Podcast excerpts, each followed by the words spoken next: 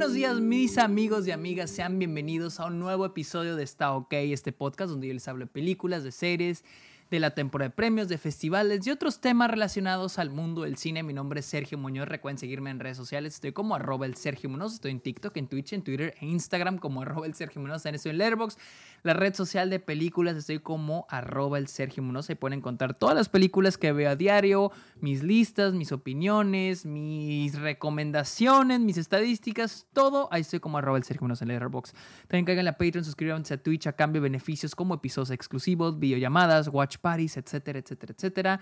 El dinero con el que ustedes me apoyen lo usaré para mis este, diferentes proyectos, para mis viajes. Voy a ir a TIFF en unas semanas, así que cáiganle a Patreon, suscríbanse a Twitch, eh, se los agradecería muchísimo. Y finalmente cáiganle a Apple Podcast, no importa si escuchan el podcast en alguna otra plataforma, vayan a Apple Podcast y déjenle un comentario a esta OK, se los agradecería un chingo.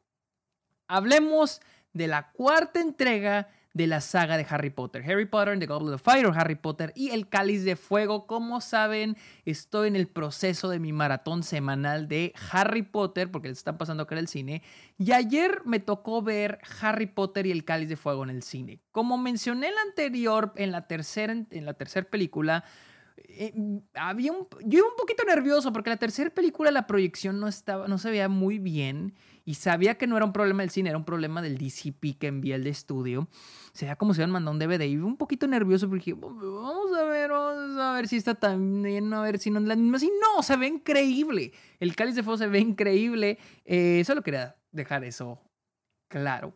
Eh, y a mi perspectiva esta película, antes de haberla visto, esta fue, la, me acuerdo cuando la vi en el cine, la vi en el cine en el 2005 cuando salió, salió un año después de la, de la tercera.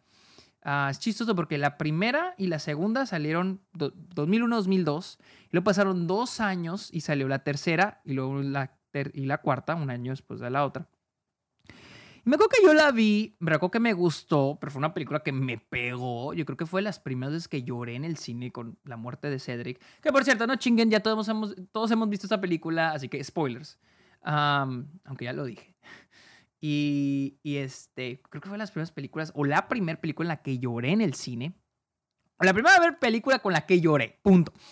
Y, y, y recuerdo que se me hacía como que de chico, como que no me gustaba verla de nuevo porque me pegaba, güey. No quería sentirme así. Eh, pero con el tiempo la volví a ver y la volví a ver. Este, y pues vaya, Harry Potter son películas que ve uno una y otra y otra y otra. Son películas muy rewatchable. Y creo que esta es la más, una de las más rewatchable de, de toda la saga. No es la que más he visto, pero estoy seguro que muchos de ustedes, esta es la que más han visto, es lo que he escuchado. Y, y puedo ver por qué, ahorita voy a hablar de eso. Eh, recuerdo que la última vez que la vi también fue en el cine. Y, curiosamente empecé a notar que tiene muchos problemas narrativos. Y en esta ocasión dije, vamos a ver si sigo viendo esos problemas narrativos. Y, ok, eh, cuando, todo el tiempo en TikTok, aquí en, en Twitch o en YouTube o en Twitter, la gente me dice, Sergio, ¿no se te hace feo estudiar cine? ver las películas que veías de chico y darte cuenta que no eran tan buenas?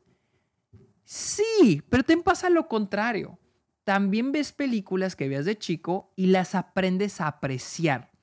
Y el cáliz de fuego es un poquito de las dos, porque esta vez que la vi, sigo viendo los mismos problemas narrativos, pero tengo, hay muchas cosas que aprecié en el trabajo del director de Mike Newell.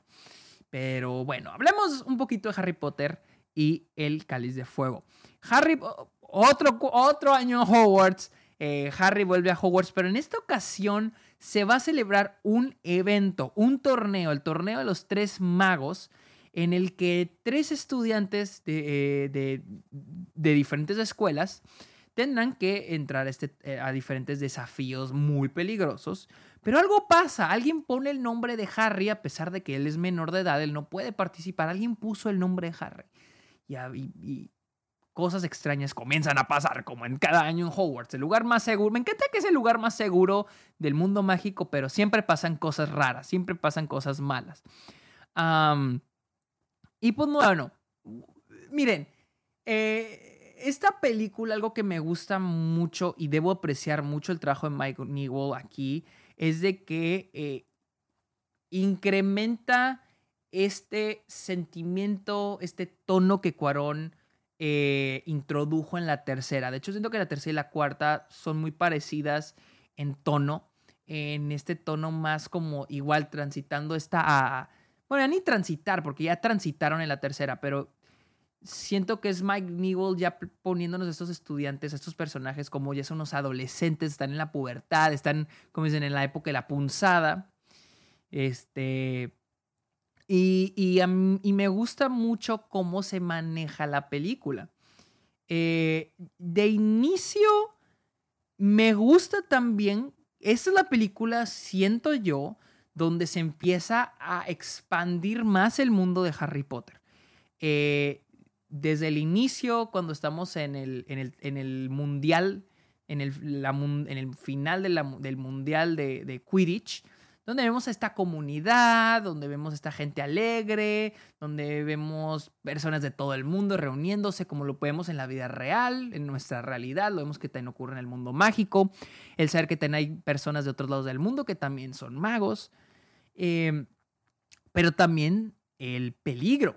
O sea, y es algo que me gusta mucho de esta película, porque en, el en, la, en la Copa Mundial de Quidditch, pues es cuando llegan los mortífagos y queman los, el campamento, como quieran llamarlo. Y me gusta mucho porque a veces una gran manera de expandir un mundo, de expandir un universo, no es introduciendo planetas o introduciendo más personajes o introduciendo más trucos, trucos de magia, introduciendo esto, introduciendo lo otro.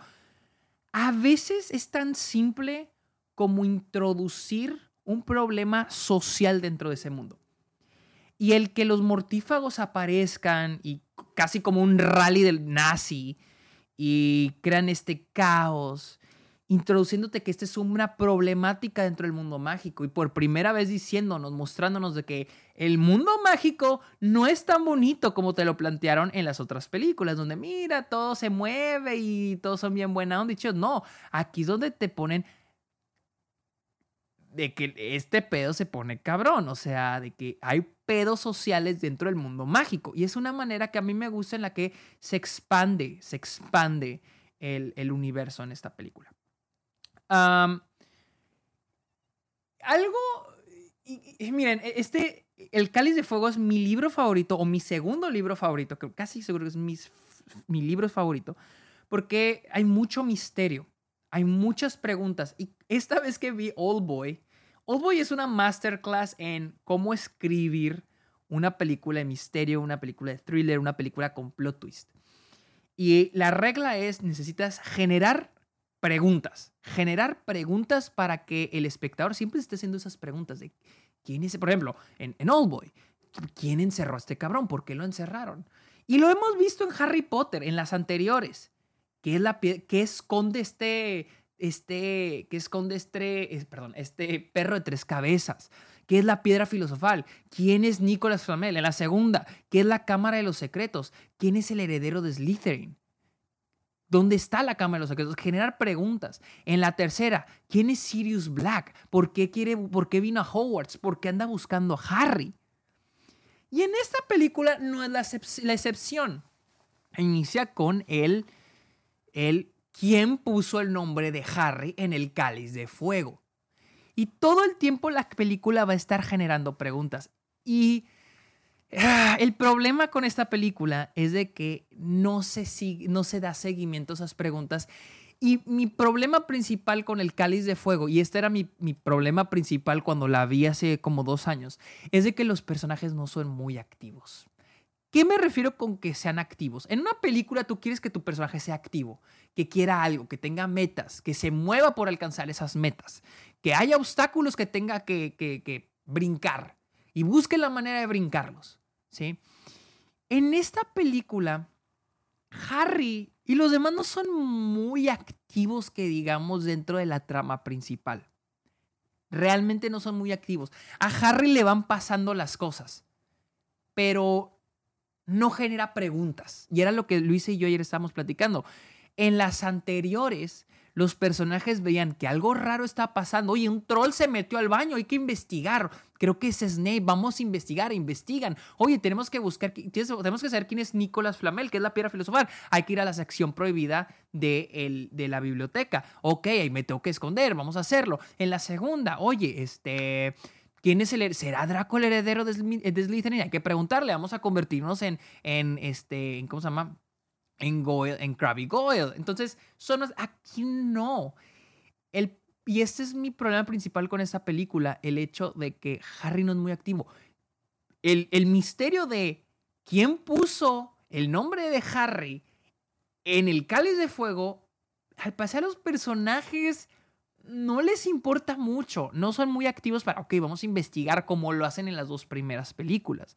Narrativamente a Harry le van pasando, va, o sea, llega, van pasando las cosas porque tienen que pasar. Ahí viene el primer desafío, y ahí viene el segundo desafío, y ahí viene el tercer desafío, y luego acaba en el, cosa más, en el, en el, puta madre, ¿cómo se llama? En el cementerio. O sea, cuando Harry es activo es porque no tiene otra opción. Tiene que pelear con el dragón porque no tiene otra opción. Tiene que participar. Tiene que participar. Él no quiere participar en el torneo de los tres magos, pero lo hace porque no tiene otra opción. Pero no hace nada para investigar quién puso su nombre ahí, por qué están pasando cosas raras.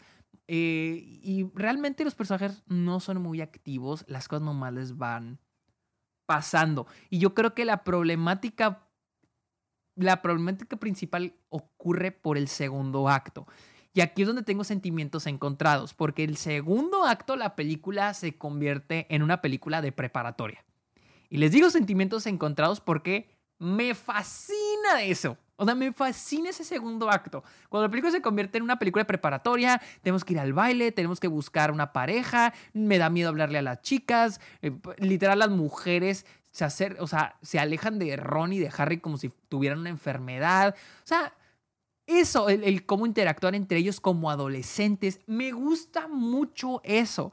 Interrumpe la trama principal.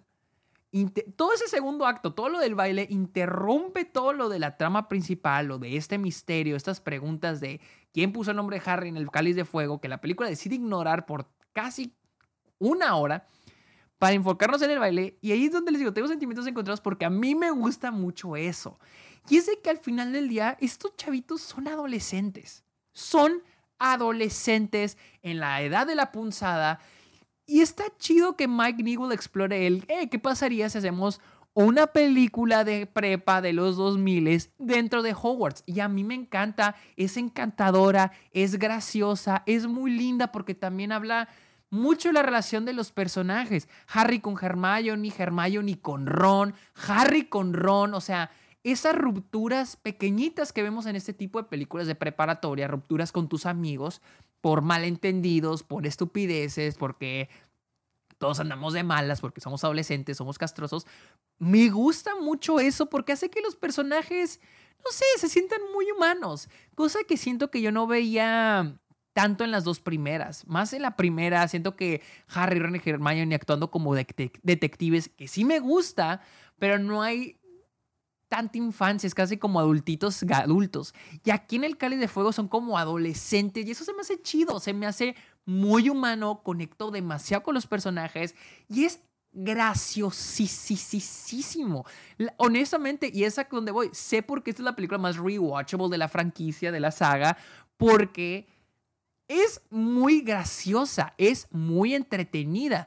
Por algo nos encanta ver las películas de prepa, comedias románticas de los 2000, porque son divertidas, son chistosas y lo mismo pasa con el cáliz de fuego. Ah, por un lado digo qué chido, pero por otro lado siento que debilita el, al, a Harry, debilita al personaje Harry y a todos los demás personajes y a la trama principal. Y es que Incluso cuando hablamos del midpoint de la película, el midpoint de la película ocurre cuando acaba el baile de Navidad, o de invierno, el baile de invierno. Y Harry tiene este sueño donde vuelve a ver a, Voldemort y a Barty Crouch Jr. y a Cola Gusano, pero ahora bajo el punto de vista del caretaker del, al inicio de la película, pero ahora es él. Y le dicen, Harry está, Harry está, allá, Harry está allá afuera, ¿no? Ese es el midpoint. Ese es el midpoint y no es como que avance al personaje o avance la narrativa, es como que un sueño, casi como para decirnos, ah, te vamos, a, te vamos a recordar que el conflicto principal de la película es de que Voldemort va a volver. Ay, es como que no me encanta porque, bueno, luego en el tercer acto, pasado el midpoint, ahora como que ahora la película vuelve a darnos esto de la de, las preguntas, de las preguntas de quién está, por qué están pasando cosas raras. Y, y, casi en ese tercer acto todo te lo empieza a aventar en chinga, en chinga, chinga, chinga, en chinga. Eh, bueno, tenemos el, desafío del lago. Acto seguido, matan a Barty Crouch Jr. Siguiente escena, tenemos la escena El Pensadero, donde Harry ve el juicio de Barty, de, perdón, de, de Igor Karkarov, creo que se llama. Y luego, acto siguiente escena es donde, donde Harry creo que le dice a... A Harry le dice a Dumbledore que Barty Crouch Jr. es el que ve en sus sueños. Ah, siguiente escena es donde Snape le dice a Harry de que tú has estado agarrando, estás haciendo poción multijudos, has estado metiéndote en mi cuartito, ¿no? Siguiente ya es el laberinto. O sea, en el tercer acto es como si, Hanway, tenemos que aventar de enchinga las pistas para que al último, el twist, cuando se nos revele todo, sea como que, wow, ahora todo tiene sentido. Pero no funciona porque como el personaje no es activo, el personaje por sí solo no genera ya esa pregunta de quién puso mi nombre en el cáliz de fuego, nosotros como audiencia tampoco llegamos a tener esa pregunta durante la película. Ese misterio de, como les digo, comparando con Old Boy, donde todo el tiempo estamos de que, güey, es que ¿por qué? ¿Por qué lo pusieron en ese cuarto? ¿Y por qué lo pusieron? ¿Y por qué lo pusieron? ¿Y quién fue? ¿Y quién fue? ¿Y quién fue? O sea, todo el tiempo estamos preguntándonos eso. Y aquí siento que no es tan efectivo ese twist al, ese twist al final, porque, pues vaya, siento que la película no se esfuerza en darle el énfasis que merece ese lado de misterio.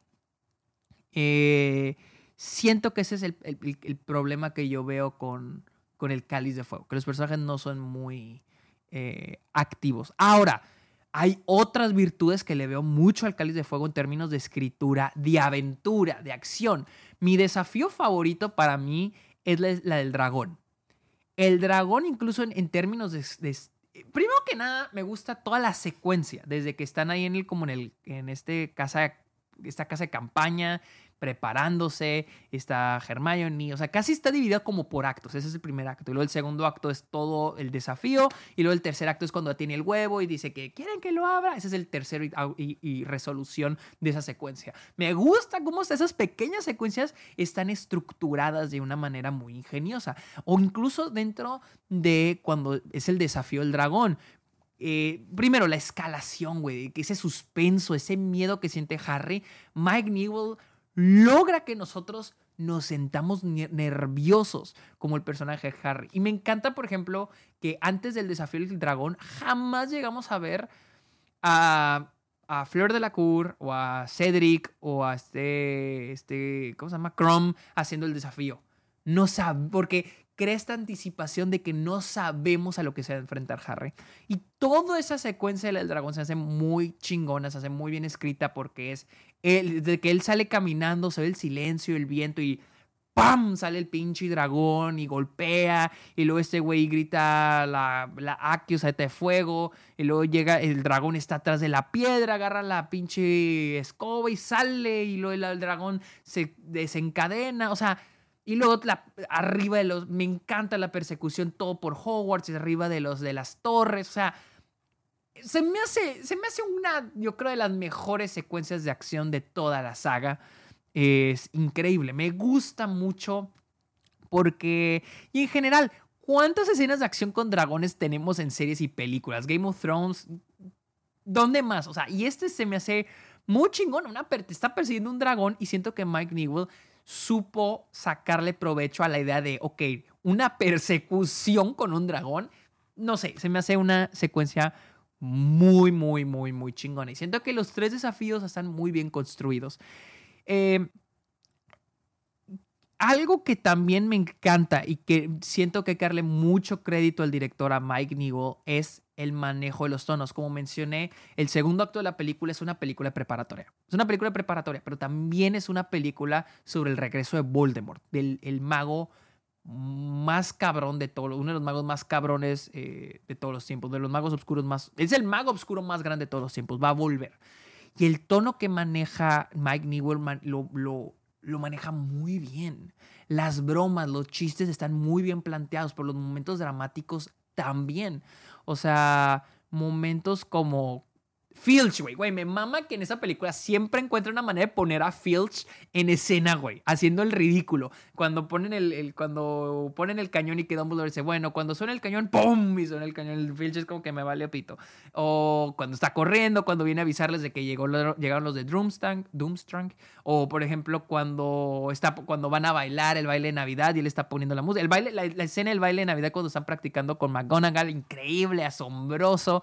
O sea, tiene esos momentos muy lindos, pero tiene momentos muy fuertes. Y la película, o sea, se me hace increíble creer de que es la misma película. No se siente como dos películas diferentes. Son dos tonos diferentes que la película sabe, sabe mezclar a la perfección.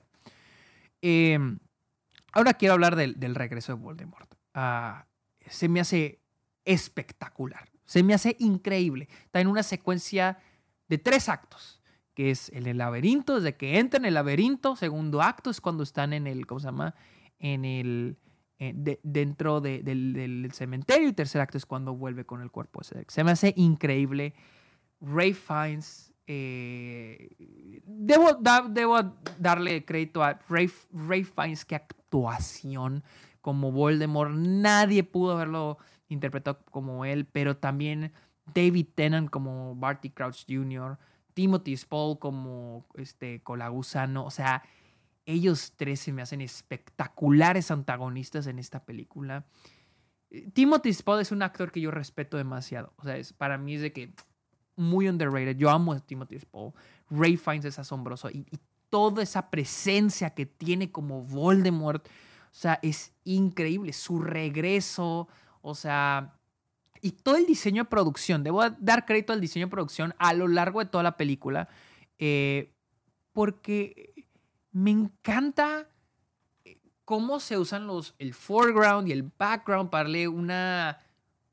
Para generar esta idea de que lo que estamos viendo es real. Por ejemplo, en el cementerio, tenemos aquí el cementerio, pero por ejemplo, al fondo vemos la casa, güey o sea, un, este, un clásico, de, un visual clásico de terror desde Psicosis, Psycho de Alfred Hitchcock, güey, que vemos el hotel y allá a lo lejos vemos la casa. Lo, vimos, lo, mismo, lo mismo lo vemos aquí en el, en el cementerio.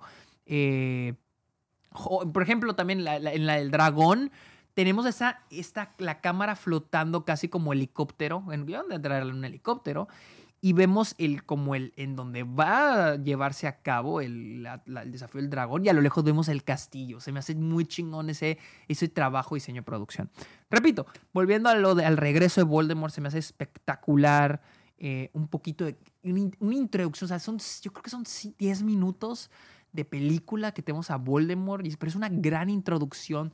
Los diálogos que tiene, eh, el cómo se comunica o sea, él volvió y el cómo se comunica con, con los, con los, ¿cómo se llama? Los Death Eaters. Pero se me hace tan increíble porque los trata como sus pendejos. Y la presencia que trae Ray, trae de manera de que son mis pendejos, pero no se van a ir. Yo sé que no se van a ir. O sea, me encanta eh, ese momento cuando le dice a Harry de que te voy a destruir y lo único que van a saber de ti es cómo me rogaste que te matara y yo como misericordioso te lo concedí. O sea, güey, Ray Fiennes es asombroso en esta película y toda la construcción de esa escena es increíble. También eh, creo que se llama eh, Patrick Doyle, creo que fue el que, dejen checo, si no me, si no me equivoco, creo que fue Patrick Doyle, el compositor de esta película. Eh, sí, Patrick Doyle. Me gusta mucho, va un poquito fuera del tono que ya se había introducido en las películas anteriores, pero a mí me gusta mucho. El tema de Voldemort, otro tema increíble que nunca más se volvió a usar, me molesta. Es lo que, una de las cosas que me, me caga un poco de la saga Harry Potter, que tuvieron, tiene temas musicales muy chingones que no vuelven a usar. El tema de Voldemort se me hace increíble. O sea, el, el este incantante se llama, creo, cuando es cuando chocan los, las dos varitas. Eso es increíble que aparecen sus papás cuando este Cedric le se lleva el cuerpo a mi papá. O sea, es un momento muy emocional, muy emocionante, muy climático. Se me hace la música, güey, la actuación de Daniel Radcliffe, la, la, actuación de Ray Fiennes. No sé, se me hace un gran momento. Y les digo, tendrá sus problemas narrativos esta película, pero tiene momentos. Es una película que funciona con momentos increíbles y este es uno de ellos. Increíbles. Y de aquí brincamos a uno de mis momentos favoritos de toda la saga, que es la muerte de Cedric. Cuando vuelven con el cuerpo. Otra vez aplausos para Patrick Doyle con ese tema que te rompe el corazón. Y una vez hice un TikTok sobre esto, de por qué esa escena funciona tan cabrón. Y es que Harry vuelve con el cuerpo de Cedric. Harry vuelve con el cuerpo de Cedric y es la reacción de todos. La reacción de todos es muy natural. Una vez vi un video sobre un guionista que decía, la razón por la que una muerte de un personaje funciona no es por la muerte en sí, sino por la reacción de los personajes a su alrededor. Por eso él decía que él consideraba la muerte de Han Solo una de las peores de la historia, porque no le das tiempo, que dice, acabas de matar a uno de los personajes más icónicos de la historia del cine, y no nos importa porque no le das tiempo a sus amigos, a sus seres queridos, reaccionar a esa muerte. Literal, lo matas, el cuerpo cae, o sea, y esa es la cosa, el cuerpo desaparece, y, y lo es, es una batalla. En, aquí me encanta cómo vuelven. Todos están alegres porque es, momento de celebrar y es algo que introduce a Hermione a la mitad de la película. El, el, torneo de los tres magos es un torneo para la cooperación internacional del mundo mágico, para ser amigos, para ser colegas. Y aquí están todos festejando, ya tenemos un ganador, ya se acabó esto. Pero viene alguien muerto, alguien murió.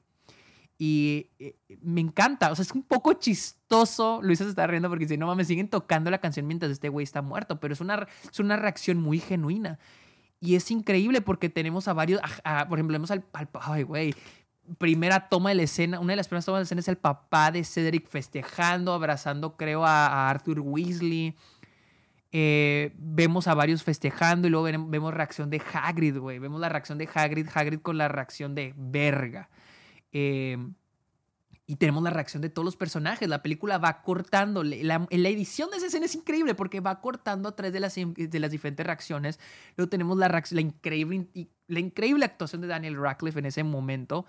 Eh, güey, ese detallazo, ese detallazo cuando Fudge le dice a Dumbledore de que hay que retirar el cuerpo de muchas personas. O sea, él es el ministro de magia, hay que llevárnoslo. Más tarde, cuando Dumbledore da las palabras, dice, el ministerio de magia me prohibió que les dijera que Voldemort mató a Cedric. O sea, el lado burocrático, o sea, esos detallitos en esa escena. Y pues luego vemos a la actuación de este, del papá de Cedric. Eh, quiero mencionar el nombre del actor, pero eh, Jeff, Jeff Roll, que interpreta, que, que interpreta a Amos Diggory, eh, no, que te rompe el pinche corazón. O sea. Y, luego tenemos tomas de todos los presentes. Y es, y es una gran juxtaposición, se dice. Eh, entre todos así, todos celebrando los instrumentos, la porra, todos pintados, o sea, y hay un güey muerto, hay un chavo muerto acaba de fallecer, o sea, y un güey, y es que lo que te rompe el corazón es que es un inocente. Es un inocente que eh, estuvo en el momento, en el lugar equivocado y murió. No es alguien que merecía morir. Entonces, no sé, es una, es una escena exageradamente bien construida la, música, la música es increíble.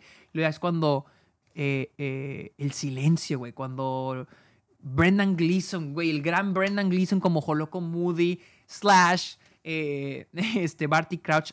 Brendan Gleeson, increíble. Y ese momento de silencio, güey, no hay música, güey. Y se nos revela todo poquito a poquito a poquito. Es increíble, güey. O sea, emocionalmente es una gran película. Es una de las películas más emocionantes de la franquicia porque es una una pinche montaña rusa de emociones. De repente te estás cagando de risa de estos pendejos que no pueden conseguir eh, pareja para el baile y de repente estás llorando por la muerte de uno de los de los este, participantes del torneo. O sea, es, una película que, y les digo, jamás se siente inconsistente la fluidez de, de, pues vaya, de, desde los tonos que maneja la película. Y no sé, les digo, hubo muchas cosas que aprecié de esta película. La banda sonora de Patrick Doyle es increíble, a pesar de que se sale un poco de lo que ya se había introducido en las películas anteriores, pero no sé, se me hace increíble la banda sonora de esta película. El diseño de producción, el diseño de vestuario y ese tono, la neta, Mike Nigel sí merece más reconocimiento por su trabajo en esta película. Eh, pues porque sí, o sea, la manera en que maneja los tonos tan maduros, pero también tan inmaduros de la película, funcionan a la, perfección, la verdad, a la perfección.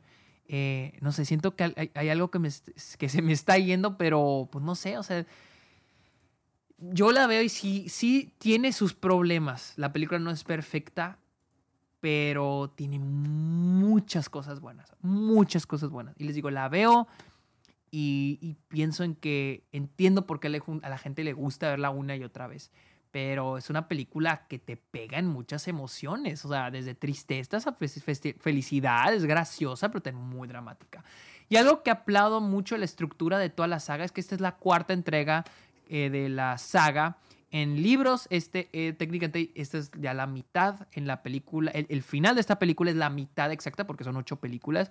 Y es interesante porque este es el midpoint, el punto de no regreso, se llamaría en guion, eh, de la saga y termina con el regreso de Voldemort. Y que es increíble, la verdad. Hay que darle crédito. Yo creo que está un poco subestima esta película en ese aspecto y en toda la saga, este momento del regreso de Voldemort se hace muy subestimado porque la manera en que, lo que regresa, también esa introducción de Foch diciendo que hay muchos, e, esa línea, güey, una línea, una línea de, este, ¿cómo se llama el actor?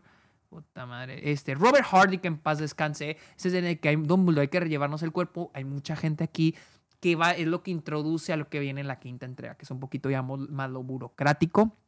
No sé, El Cáliz de Fuego, gran película, la, la neta la disfruté un montón, a pesar de sus peros, es una increíble, increíble, increíble película. Pero bueno, amigos, esa fue mi opinión del Cáliz de Harry Potter y el Cáliz de Fuego, o en inglés Harry Potter and the Goblet of Fire, la cual está no sé, si están en, en si hay un Alamo Drafthouse, ahí está en cines, o vean la HBO Max, venla en DVD, venla en Blu-ray, es Harry Potter, está donde sea. Así que amigos, recuerden seguirme en redes sociales como arroba el Sergio Munoz, estoy en TikTok, Twitch, Twitter e Instagram, estoy en Letterboxd como arroba el Sergio Munoz, me estoy quedando sin garganta, también cáiganle a Patreon, suscríbanse a Twitch y dejen una opinión, una review en Apple Podcast. Amigos, muchísimas gracias por escuchar este episodio, que tengan muy bonito día, bye.